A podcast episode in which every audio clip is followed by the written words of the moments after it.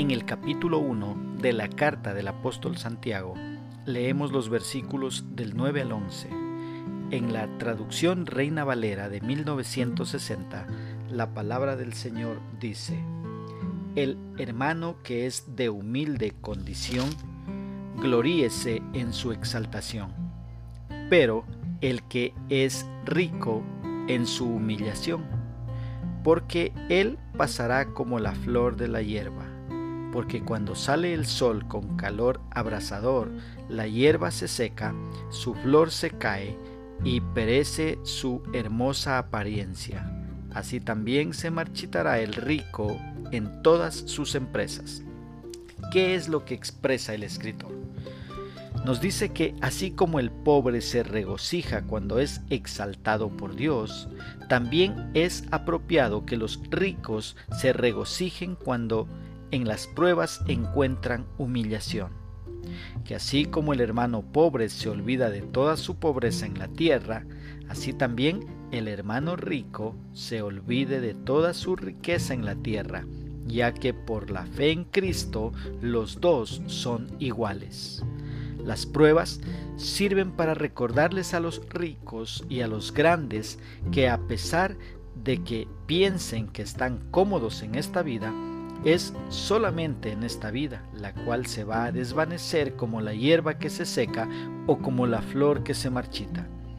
Existen una variedad de hermosas flores que florecen cuando llegan las lluvias, pero duran por un corto tiempo antes de que se sequen. En la escala de la eternidad, esto muestra lo rápido que se marchitará el rico en todas sus empresas. Las riquezas de este mundo ciertamente se marchitarán, pero Santiago también dice que se marchitará el rico.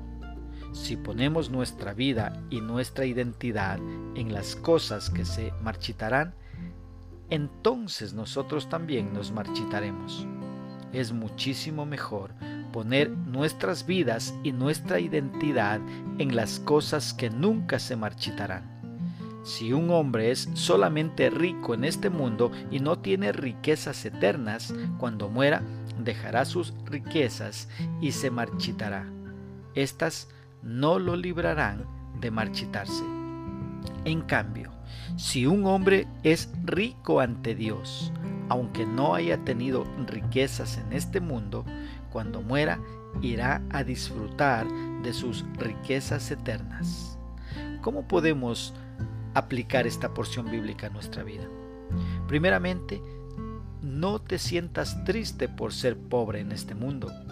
Sigue siendo fiel a Dios y compartiendo su palabra con todos los que puedas y tendrás riquezas eternas. Una segunda aplicación, no te sientas orgulloso por tener cosas materiales. Si Dios te ha bendecido, sé humilde y comparte con los que menos tienen. Y una tercera aplicación, entendamos que Dios tiene el control de nuestra situación económica. Si no tienes mucho, es para que te ocupes con mayor tiempo en las cosas de Dios. Y si tienes muchas cosas materiales, es para que las uses en la expansión del Evangelio por el mundo entero. Que Dios nos ayude a poner por obra su palabra.